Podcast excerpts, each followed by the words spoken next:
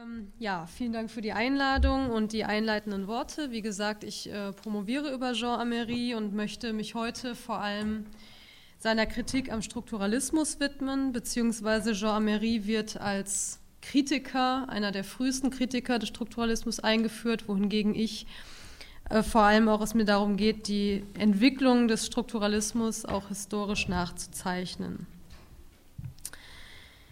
Im Jahre 1966 prognostiziert Michel Foucault, dass der Mensch verschwindet wie am Meeresufer ein Gesicht im Sand.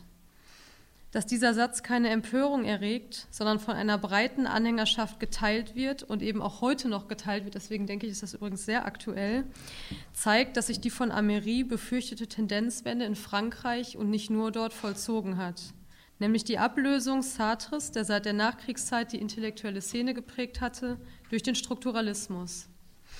Der Schriftsteller und Essayist Jean Amery, der unter dem bürgerlichen Namen Hans Meyer aufwuchs, qua Nürnberger Gesetze als zu vernichtender bestimmt wurde und den Holocaust überlebte, verfolgt den aufsehenerregenden Aufstieg des französischen Strukturalismus in den 50er und 60er Jahren von seinem belgischen Exil aus. Er ist einer der ersten, die sich in deutscher Sprache einer Kritik am Strukturalismus widmen, lange schon bevor dieser in Deutschland überhaupt bekannt geworden ist. Äh, ich möchte eine kurze Vorbemerkung machen. Mir ist natürlich bekannt, dass Michel Foucault sich selbst nicht als Strukturalisten betrachtet hat.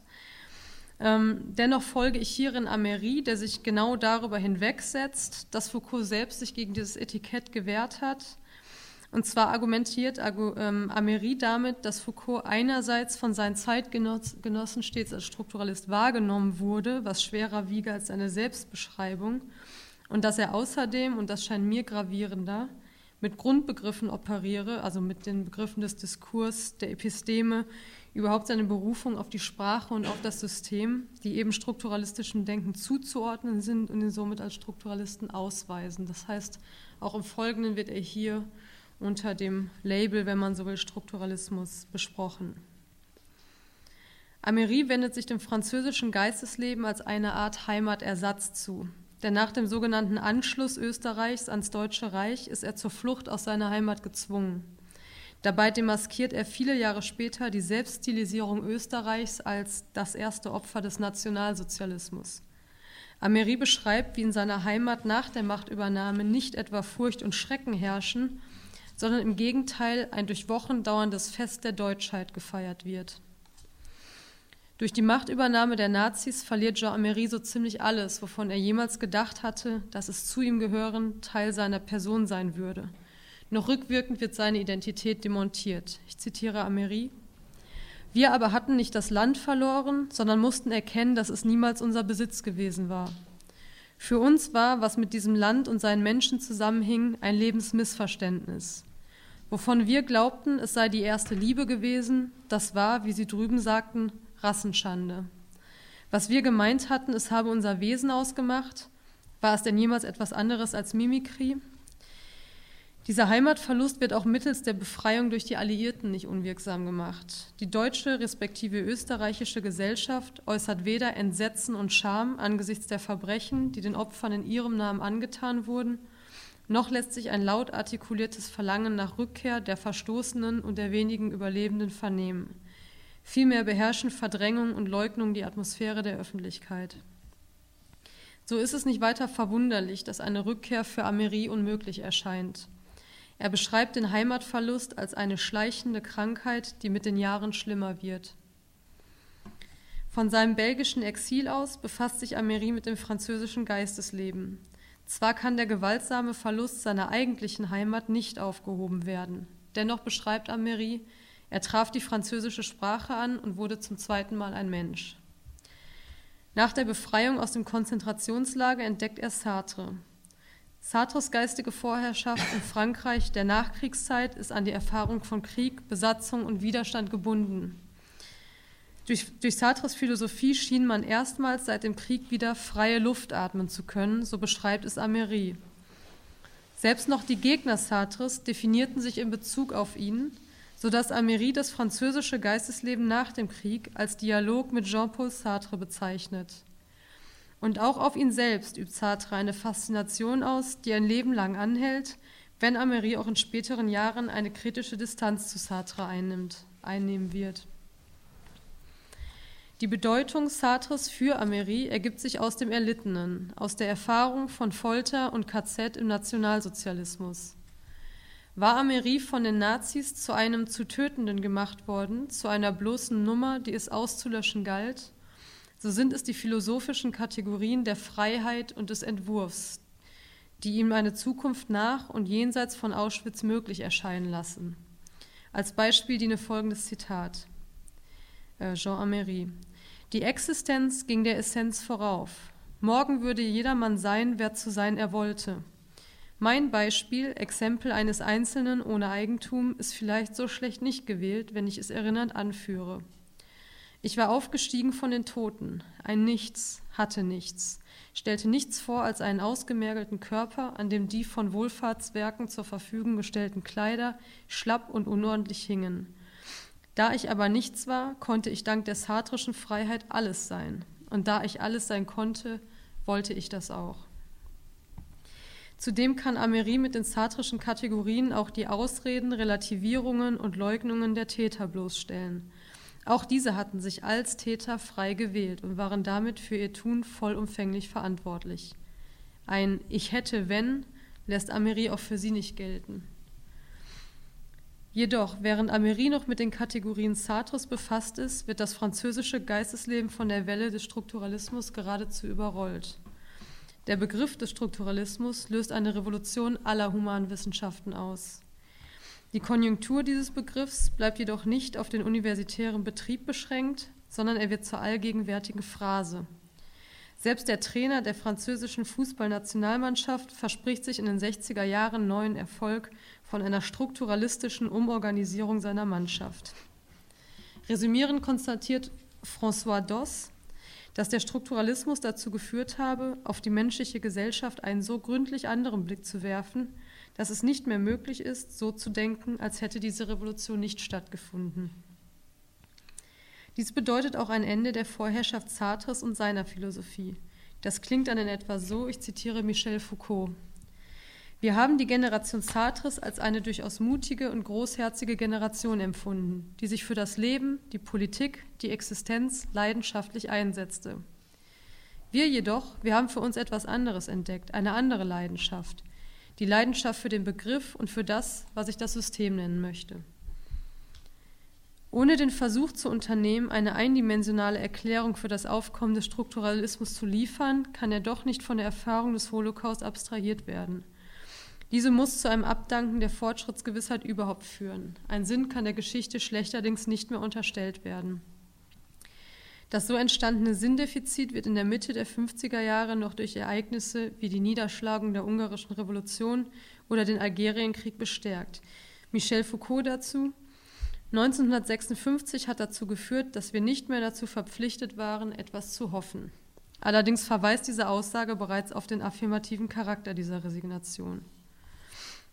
So führen die Brüche des 20. Jahrhunderts zu einem tiefgreifenden Geschichtspessimismus und leiten die postmoderne Ära und mit ihr das Aufkommen einer erkalteten Zeitlichkeit ein. Diese Erkaltung, François Doss spricht von einer Gegenwart ohne Werden, resultiert daraus, dass die Gegenwart nun nicht mehr als Antizipation der Zukunft, sondern nur noch als Feld eines möglichen Recyclings der Vergangenheit gedacht werde. Nicht recycelt, sondern direkt vollständig entsorgt wird neben dem Konzept des abendländischen Evolutionismus der Humanismus. Foucault spricht vom Humanismus als Mittelalter, welches es zu überwinden gelte. Qualifiziert man das postmoderne Denken als Bewältigungsversuch angesichts der Brüche des 20. Jahrhunderts, könnte man zu dem Ergebnis kommen, dass hier ein Umschlagen in eine ganz undialektische Negativität auszumachen ist, wie es François Doss nahelegt. Ich zitiere François Doss. Die vom abendländischen Rationalismus Enttäuschten schlagen nun die Gegenrichtung zum optimistischen, zum optimistischen Rationalismus ein, um in eine Art Nihilismus, ein Schwellendenken an den Grenzen von Sinn und Unsinn zu verfallen. Man könnte jedoch auch, wie Henri Lefebvre, zu der Einschätzung gelangen, dass anstatt diesem Nihilismus eine unkritische Affirmation der technokratischen Gesellschaft am Werke ist. Damit wäre der Strukturalismus als, der, als Versuch der Bewältigung ebenfalls gescheitert, stellte doch bloß noch eine Verdoppelung der miserablen Realität dar. Die linke Frustration, also die Tatsache, dass der revolutionäre Gedanke seine Kraft eingebüßt hat, führt dazu, dass die französische Linke in gewisser Weise das Kind mit dem Bade ausschüttet, indem sie die Idee der Geschichtlichkeit des Menschen und der Gesellschaft gänzlich verwirft.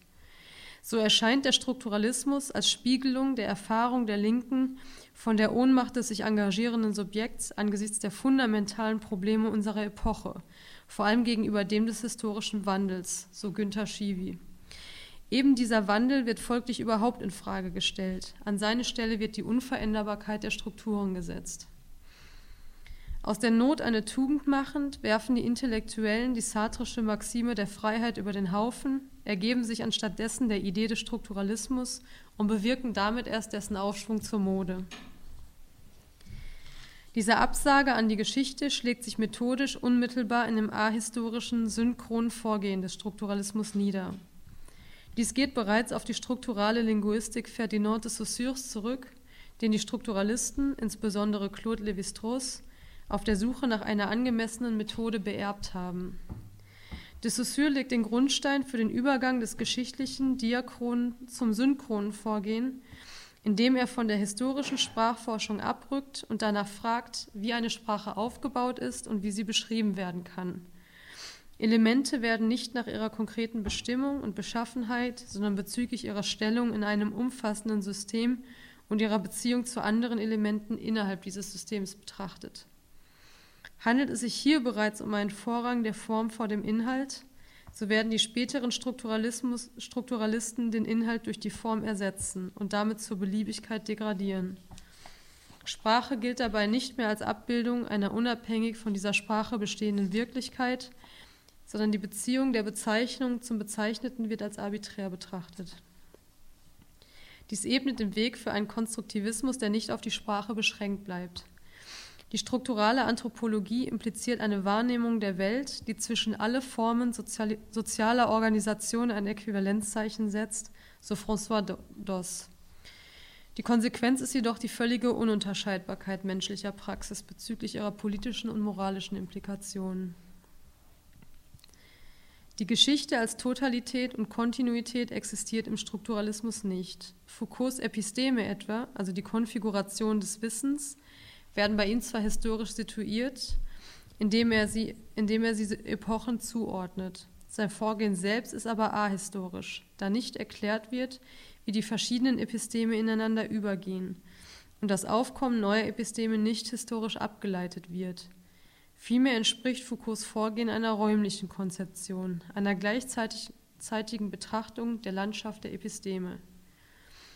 Die diskursive Ebene wird auf diese Weise über den historischen Referenten gestellt, dessen Existenz damit überhaupt zweifelhaft wird. Damit verkommt die Geschichte bei Foucault zu einer bedeutungslosen, enthumanisierten, kontingenten Erscheinung. Lévi-Strauss bestreitet das Vorhandensein historischer Tatsachen überhaupt. Ich zitiere Lévi-Strauss. Jede, Epoch, jede Episode einer Revolution oder eines Krieges löst sich in eine Vielzahl psychischer und individueller Bewegungen auf. Jede dieser Bewegungen bringt unbewusste Entwicklungen zum Ausdruck, und diese wiederum lösen sich in Erscheinungen der Gehirn-, Hormon- oder Nerventätigkeit auf, die selbst wieder physischer oder chemischer Natur sind. Infolgedessen ist die historische Tatsache nicht mehr gegeben als die anderen. Der Historiker oder der Agent des historischen Werdens konstituiert sie durch Abstraktion und gleichsam unter der Drohung eines unendlichen Regresses. In seiner eigenen Konzeption findet gesellschaftlicher Wandel lediglich innerhalb des festgefügten Gegebenen statt. Geschichte wird damit zu einer ewigen Wiederholung. Fortschritt, gar zum Besseren, wird damit undenkbar. Und so ist es doch eigentlich er selbst, der den Regress proklamiert. Ich zitiere nochmal Levi-Strauss. Denn da wir wissen, dass der Mensch sich seit Jahrtausenden immer nur wiederholt hat, werden wir Zugang finden zu jenem Adel des Denkens, der jenseits aller Wiederholungen darin besteht, die unbeschreibliche Größe der Anfänge zum alleinigen Ausgangspunkt unserer Überlegungen zu machen. Dazu passt auch die seltsame, abgewandte Haltung gegenüber dem politischen Geschehen, die Abkehr von jeglicher Aktualität, die bei Levi-Strauss auszumachen ist. Er, der als Anthropologe und Ethnologe mit Hunderttausenden von Jahren rechnet, schweigt, als Hitler an die Macht kommt. Hätte Sartres Philosophie dazu geführt, dass man zwanghaft allem einen Sinn unterschieben müsse, so sei durch Lévi-Strauss und Lacan gezeigt worden, dass Sinn vermutlich nichts als eine Art Oberflächenwirkung, eine Spiegelung, ein Schaum sei, so Michel Foucault. Hingegen sei das, was uns im tiefsten durchdringt, was vor uns da ist, was uns in der Zeit und im Raum hält, eben das System. Dieses System sei folglich dem Menschen vorgeordnet und determiniere ihn. Das Subjekt denke innerhalb eines anonymen und zwingenden Gedankensystems, nämlich dem einer Epoche und einer Sprache. Auf die Frage, wer denn dieses System produziert, antwortet Foucault, was ist dieses anonyme System ohne Subjekt? Was ist es, das denkt? Das Ich ist zerstört, denken Sie nur an die moderne Literatur. Nun geht es um die Entdeckung des Es gibt. Es gibt einen Mann. In gewisser Weise kehren wir damit zum Standpunkt des 17. Jahrhunderts zurück mit folgendem Unterschied nicht den Menschen an die Stelle Gottes zu setzen, sondern ein anonymes Denken, Erkenntnis ohne Subjekt, Theoretisches ohne Identität. Foucaults Erkenntnisinteresse gilt damit einem System vor jeglichem System, welches der menschlichen Existenz und jedem menschlichen Denken vorgeordnet ist. Aus dem Sartrischen, der Mensch ist nur, was er aus sich macht, wird also gewissermaßen, der Mensch ist nur, was der Diskurs oder das System aus ihm macht. Somit bleibt von dem zur Freiheit verurteilten Menschen Sartres nichts mehr übrig. Wenn auch Foucault die Abschaffung des Menschen am konsequentesten vorantreibt, so ist diese gleichwohl bereits bei Lévi-Strauss angelegt. Ich zitiere Lévi-Strauss. Überall dort, wo sich in der Vergangenheit Wissenschaft herausgebildet hat, haben die Leute gesagt, was sie mit ihrer Wissenschaft vorschlagen, stellt die Existenz Gottes in Frage. Heute sagt man uns, das stellt die Existenz des Menschen in Frage. War es also einst die Gottesgläubigkeit, die man im Namen des wissenschaftlichen Fortschritts zu überwinden hatte, so legt Lévi-Strauss nahe, dass auch der Glaube an den Menschen ein solches Hindernis sei, das es zu überwinden gelte. Damit wird aber auch die Frage nach der Freiheit des Menschen obsolet. Auf eine Kritik Jean de Vignons aus dem Jahr 1958, die nach der Bedeutung der Freiheit des Menschen und der kollektiven Dynamik im strukturalistischen Konzept fragt, antwortet Lévi-Strauss, die Frage ist nicht stichhaltig. Das Problem der, Bedeu der, Entschuldigung, das Problem der Freiheit hat auf der Bedeut Beobachtungsebene, auf die ich mich begebe, nicht mehr Sinn, als sie es für denjenigen hat, der den Menschen auf der Ebene der organischen Chemie studiert. Bloß dass Lévi-Strauss sich eben nicht mit organischer Chemie, sondern mit menschlichen Gesellschaften befasst. Foucault konstatiert, die Arbeiten von Lévi-Strauss und anderen Strukturalisten liefen darauf hinaus, nicht nur das traditionelle Bild vom Menschen aufzugeben, sondern sogar die Idee vom Menschen in der Forschung und im Denken überflüssig zu machen. Dies ist keineswegs als Kritik zu verstehen. Schließlich betrachtet Foucault den Humanismus als das am meisten belastete Erbe, das uns aus dem 19. Jahrhundert zufällt, weshalb es an der Zeit sei, sich dessen zu entledigen. Belastet deshalb, weil sich der Humanismus mit Problemen befasse, die es nicht verdienten, Gegenstand einer theoretischen Reflexion zu sein. Wie, ähm, ich zitiere Foucault, wie die Beziehung des Menschen zur Welt, das Problem der Realität, das Problem des künstlerischen Schaffens, des Glücks und all die Zwangsvorstellungen, die es in keiner Weise verdienen, theoretische Probleme zu sein. Diese Probleme spielen folglich in der strukturalistischen Theorie und Methode keine Rolle. Der Mensch ist bei Foucault eine junge Erfindung, die bereits wieder im Verschwinden begriffen ist, ohne dass man dies bedauern müsste. François Doss sieht gerade in dem verkündeten Tod des Menschen das entscheidende Faszinosum. Ich zitiere François Doss. Es ist offenkundig gerade dieser Tod des Menschen, der die Epoche fasziniert – und die Zahl derer, die zum Leichenzug drängen, ist groß. Die aufeinanderfolgenden Negierungen des Subjekts in der saussüre'schen Linguistik, in der strukturalen Anthropologie und in der Lacanischen Psychoanalyse haben nun in Foucault denjenigen gefunden, der diese Figur in den Kernbereich der Geschichte der abendländischen Kultur wieder einsetzt, als Abwesenheit, als Mangel, um den herum sich die Episteme entfalten. Manfred Frank stellt eine Verbindung der Foucault'schen Subjektkonzeption zu einer bestehenden Krise des Subjekts her. Diese Krise des Subjekts neutral zu beschreiben, sei jedoch nicht nur nicht moralisch, sondern dezidiert unmoralisch, da sie das, was ist, zum Maßstab dessen macht, was sein soll. Dies münde in die fröhliche Bejahung der subjektlosen und verdinglichten Maschine. Es sei hingegen Aufgabe der Philosophie, sich kontrafaktisch zu engagieren und der Wirklichkeit, sie erkennend, die Stirn zu bieten. Anhand dieser Ausführungen wird schon ersichtlich, dass sich Strukturalismus und Existenzialismus theoretisch, methodisch und politisch unvereinbar entgegenstehen. Insbesondere die Stellung des Subjekts im Strukturalismus evoziert einen unversöhnlichen Gegensatz. Es folgen dann auch scharfe Auseinandersetzungen. So stellt das Abschlusskapitel von Lévi-Strauss Das wilde Denken eine Kritik an Sartres Philosophie dar. Auch Foucault formuliert in einem, einem Interview eine Absage an Sartre, so der Titel des Interviews. Diese Positionierung in Abgrenzung zu Sartre wird von den Anhängern und Nachfolgern der Strukturalisten fortgesetzt. Auch diese Grabenkämpfe selbst scheinen im Zeichen der linken, linken Frustration zu stehen. Entschuldigung. Ähm, ich zitiere Manfred Frank. Sartre ist der Stachel im Gewissen des französischen Strukturalismus. Er bohrt, wo er kann, doch eine junge Generation ist der ewigen Suche nach einem Sinn, den ihr der Meister, wenn sie ihn gefunden zu haben meint, wieder aus den Händen schlägt, müde geworden. Sie hält sich lieber an Michel Foucault, nachdem der Humanismus, und für sie ist Sartre der letzte Humanist, davon lebt, dass er vorgibt, Probleme lösen zu können, die sich gar nicht stellen, wenn man nüchtern zusieht so sei es die Befreiung der Menschheit vom Humanismus, letztlich die Befreiung des Menschen von sich selbst, die die Geisteswissenschaften zu leisten habe, wodurch sie zugleich aufhörten, als Geisteswissenschaften fortzuexistieren. In einer ihm gewidmeten Ausgabe der Zeitschrift Lark im Herbst 1966 reagiert Sartre selbst auf die Modewelle des Strukturalismus. Sartre leugnet nicht die Existenz von überindividuellen Strukturen. Bloß dass man bei ihnen verharrt, das sei der Skandal. Hingegen müsse das Überschreiten der Struktur die Aufmerksamkeit des Philosophen auf sich ziehen. Ich zitiere Sartre. Das Wesentliche ist nicht, was man aus dem Menschen gemacht hat, sondern was er aus dem macht, das man aus ihm gemacht hat. Was man aus dem Menschen gemacht hat, das sind die Strukturen, die Sinneinheiten, die die Geistes- und Sozialwissenschaften untersuchen. Was der, was der Mensch macht, das ist Geschichte selbst, das wirkliche Überschreiten dieser Strukturen in ihrer totalisierenden Praxis.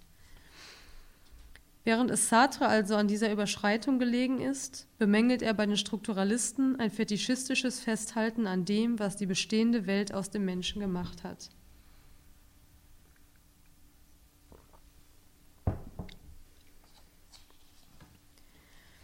Diese Aussage Sartres mag verdeutlichen, warum der Strukturalismus immer wieder als Apologie des Bestehenden kritisiert wird. So bezeichnet Henri Lefebvre den Strukturalismus als Ideologie der Technokraten. Urs Jägi fragt nach dem Preis der vom Strukturalismus angestrebten Tabula rasa und kommt zu dem Ergebnis, es war nicht nur notwendig, die literarische Person und den Charakter zu eliminieren. Nicht nur der Individualismus der liberalen Bourgeoisie muss da ausgeschaltet werden, sondern auch das Individuum. Und über Bord geworfen wird die Möglichkeit der Revolution. Der Strukturalismus ist die Ideologie des Gleichgewichts zwischen den Kräften, die in der modernen Welt herrschen. Er ist die Ideologie des Status quo. Alfred Schmidt schließlich bezeichnet die Ideologie des Strukturalismus als Produkt der Wende vom Krisenkapitalismus zum Organisierten.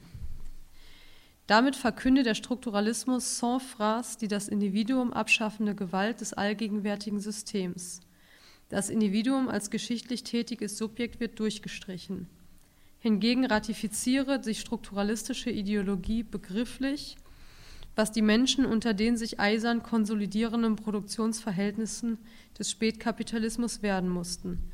Steuerbare Anhängsel eines allmächtigen Apparats. Das ist also immer noch Alfred Schmidt. Manfred Frank qualifiziert, dass es das eine sei, den Tod des Subjekts als dem Lauf der Dinge geschuldet und damit als Faktum des Weltlaufs hinzunehmen.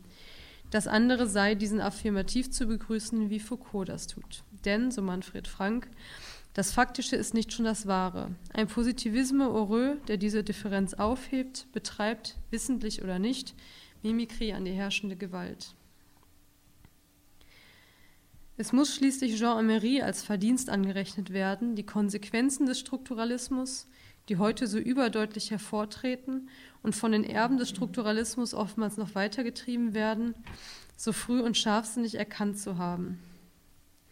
Aus dem Angeführten wird deutlich, dass nicht nur die Geschichte verworfen wird, wenn man jeweils auf die Form fokussiert und vom Inhalt gänzlich ansieht. Mit der Geschichte wird direkt auch der Mensch erledigt. Gerade dieser leibliche Mensch mit der in ihm aufgehobene Erfahr aufgehobenen Erfahrung ist aber die Größe, die Amerie gegen den Strukturalismus stark macht. Dabei geht er von dem einzelnen empirischen Individuum aus, von dem Menschen, dem er täglich auf den Straßen begegnet. Gleichwohl wird dieser Individualismus überschritten, da Amery sogleich das Gemeinsame ausfindig macht, nämlich den Leib, durch dessen Mittel er die Welt auf und einnimmt.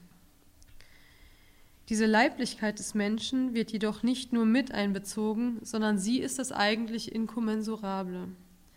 Amery verweist auf die Brisanz, die von diesem Leib ausgeht.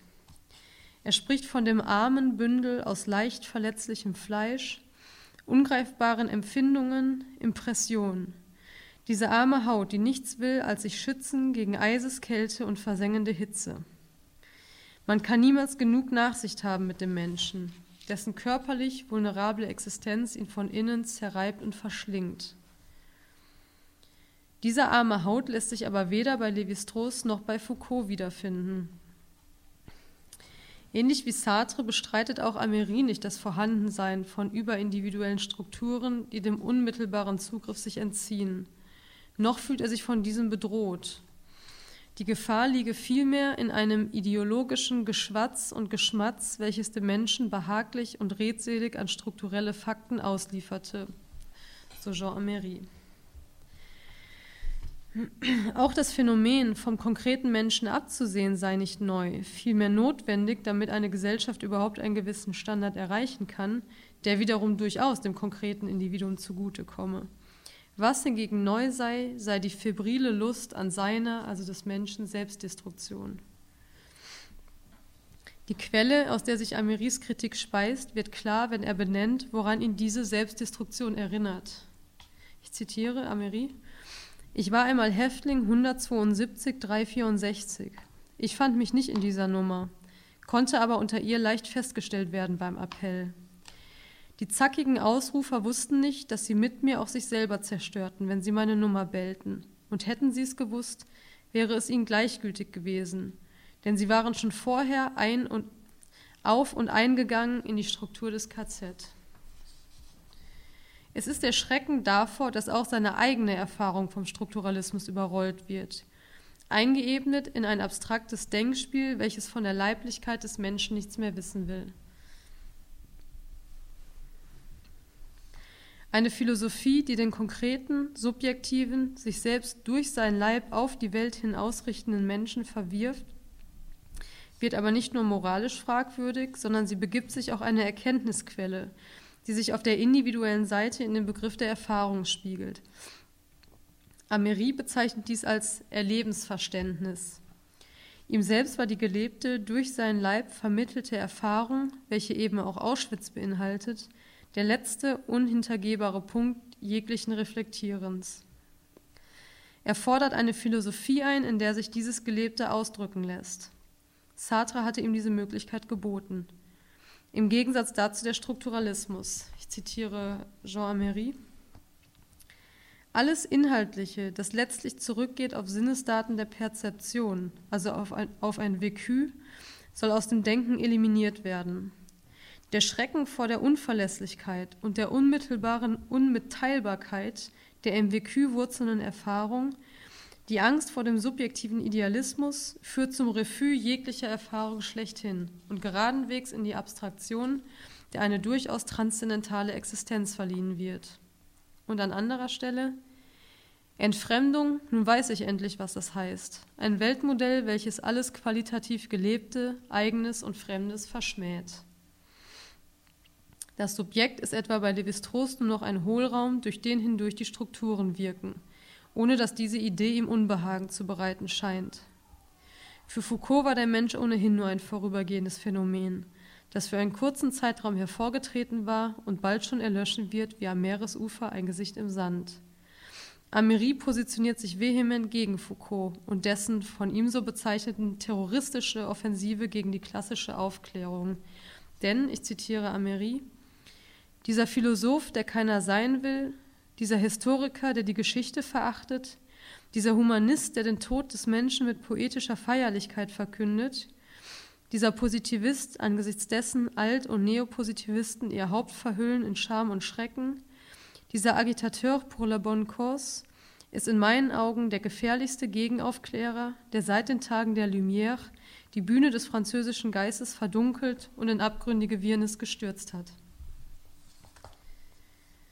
Ameris Kritik könnte aktueller nicht sein. Er spricht von dem Übereifer, mit dem diese Philosophie jenseits des Menschen vorangetrieben wird. Hierin macht er einen Überbau der Entindividualisierung und Deshumanisation aus, der, so Amery, manche Züge generellen Gestörtseins und kollektiv suizidärer Narrenlust trug. Den Grund für diese Narrenlust nennt er an anderer Stelle, an der er die Faszination erklärt, die von dem Werk Levi-Strauss ausgeht. Ich zitiere Amery. Kaum irgendwo anders wurde so sehr der Mensch von sich selbst erlöst, der nunmehr aufgegangen in Strukturen, reduzierbar auf sie, sich selber in voller Serenität kontemplieren kann. Er ist nicht mehr er selber.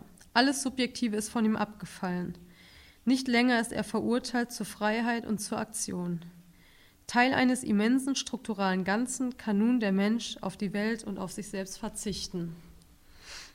So, auch, so, vermag auch Amery im Strukturalismus nicht mehr zu erkennen als die Ideologie der technokratischen Gesellschaft in wissenschaftlicher Anscherung.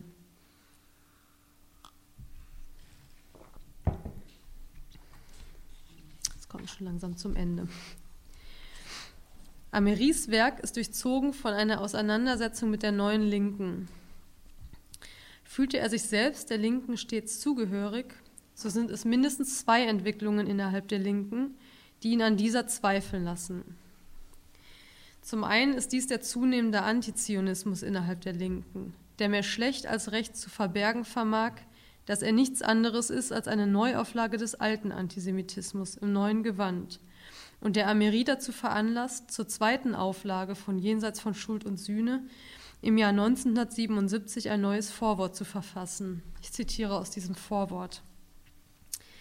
Das hätte ich mir nicht träumen lassen, als 1966 meine Schrift in erster Auflage erschien und ich als Gegner nur jene hatte, die meine natürlichen sind.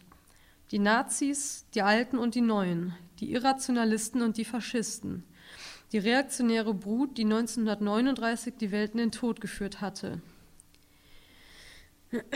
Dass ich mich heute wieder meine natürlichen Freunde, die jungen Frauen und Männer der Linken zu erheben habe, ist mehr als die strapazierte Dialektik. Es ist eine jener üblen Phasen der Weltgeschichte, die einen am Sinn jeglichen historischen Geschehens zweifeln und am Ende verzweifeln machen.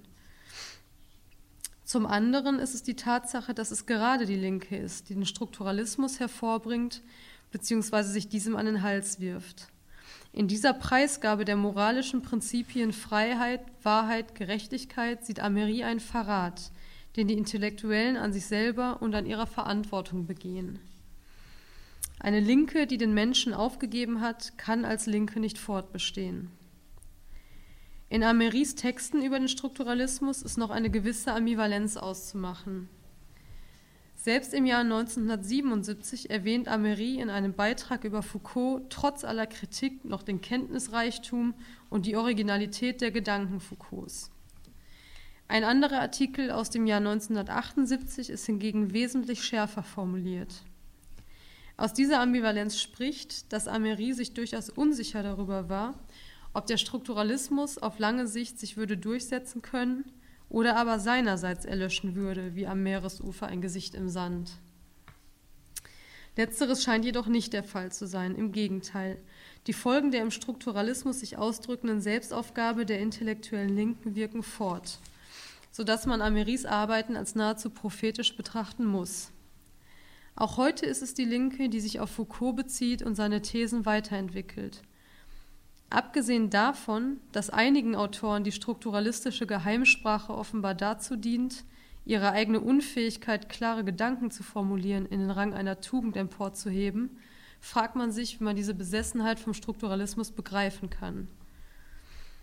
Es scheint sich hier der Wunsch nach Regression auszudrücken, angesichts der tatsächlichen Hilflosigkeit des Einzelnen gegenüber dem totalisierten Kapitalverhältnis.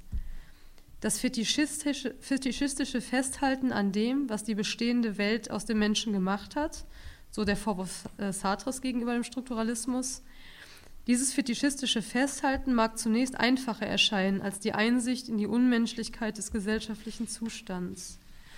So wird eben diese schmerzhafte Einsicht in die tatsächliche Austauschbarkeit und Überflüssigkeit des Einzelnen dadurch gemildert, dass das Individuum und mit ihm die nicht eingelösten Versprechen der bürgerlichen Gesellschaft getrost auf den Müllhaufen der Geschichte geworfen werden. Gerhard Scheid beschreibt, wie die Entstehung von Individualität den fortdauernden, bloß erneuerten und modifizierten Verhältnissen der Gewalt, Erniedrigung und Ausplünderung geschuldet bleiben.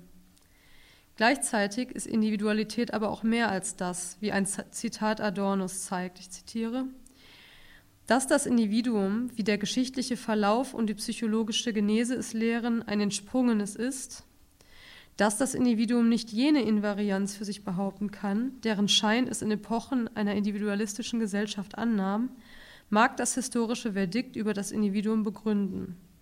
Aber dies Urteil ist kein absolutes. Das Entsprungene kann, nach Nietzsches Einsicht, gegenüber seinem Ursprung das Höhere sein. Kritik am Individuum meint nicht dessen Abschaffung. Genau dies geschieht aber im Strukturalismus, dem damit einmal mehr die Unfähigkeit zu dialektischem Denken konstatiert werden muss. Um nur ein Beispiel zu nennen. Anstatt eine Kritik an den Ausschlussverfahren der Gesellschaft, die auf Verwertbarkeit basieren, zu formulieren, und anstatt gleichzeitig anzuerkennen, dass es Menschen gibt, die aufgrund einer psychischen Erkrankung einem massiven Leidensdruck ausgesetzt sind, wird der Irre zum Revoluzer stilisiert – da er sich dem Zwang der Vernunft entziehe und hingegen, so Foucault, die endgültige Wahrheit des Menschen enthülle. Die Misere wird geadelt, der Leidtragende verspottet. Bemerkenswert ist, dass Amery Frankreich einen Anteil an der Rehabilitierung Deutschlands zuspricht. Dabei sieht er gerade im Strukturalismus Ausdruck und Beschleuniger dieser Rehabilitierungswelle, da hier die Möglichkeit eines moralischen Urteils verneint wird. Eine vermeintlich objektive Betrachtung der Geschichte, die kein moralisch wertendes Element enthält, würde alle, allerdings, so Amery, da sie dem Übel sich nicht widersetzt, allein durch ihre Indifferenz schon zu eben dieses Übels Fürsprecher ähm, werden. In diesem Sinne sieht Amery im Strukturalismus einen Verrat der Intellektuellen. Ich zitiere Amery. Das, was zu seiner Zeit Julien Benda La Trahison des Clercs genannt hat, also Verrat der Intellektuellen, vollzieht sich in der allgemeinen Rehabilitierung der Barbarei, die man als solche kaum noch zu bezeichnen wagt. So groß ist die Angst, man könne von einer sich längst nicht mehr moralisch belastet fühlenden Rechten und einer jeder Tagesmode sich inbrünstig an den Hals werfenden Linken als Veteran abgetan werden. Nach einer Frankreichreise während des Pariser Mai 1968 resümiert Amery, Frankreich, das ich liebte, noch ehe ich es betreten hatte, ein Knabe, der Schillers Jungfrau von Orléans las und sich an dem Namen Dunois berauschte, Frankreich ist mir verleidet. Bezieht er sich hier auf die französische Linke, so kommt die deutsche Linke nicht besser weg. Gerhard Scheid betrachtet schließlich die unmeisterlichen Wanderjahre, veröffentlicht im Jahr 1971, als das Zeugnis von Ameris Resignation über die 68er Studentenrevolte die Amery in die, in die folgenden Worte fasst. Ich kam, sah, verlor und muckte nicht mehr auf. Dankeschön.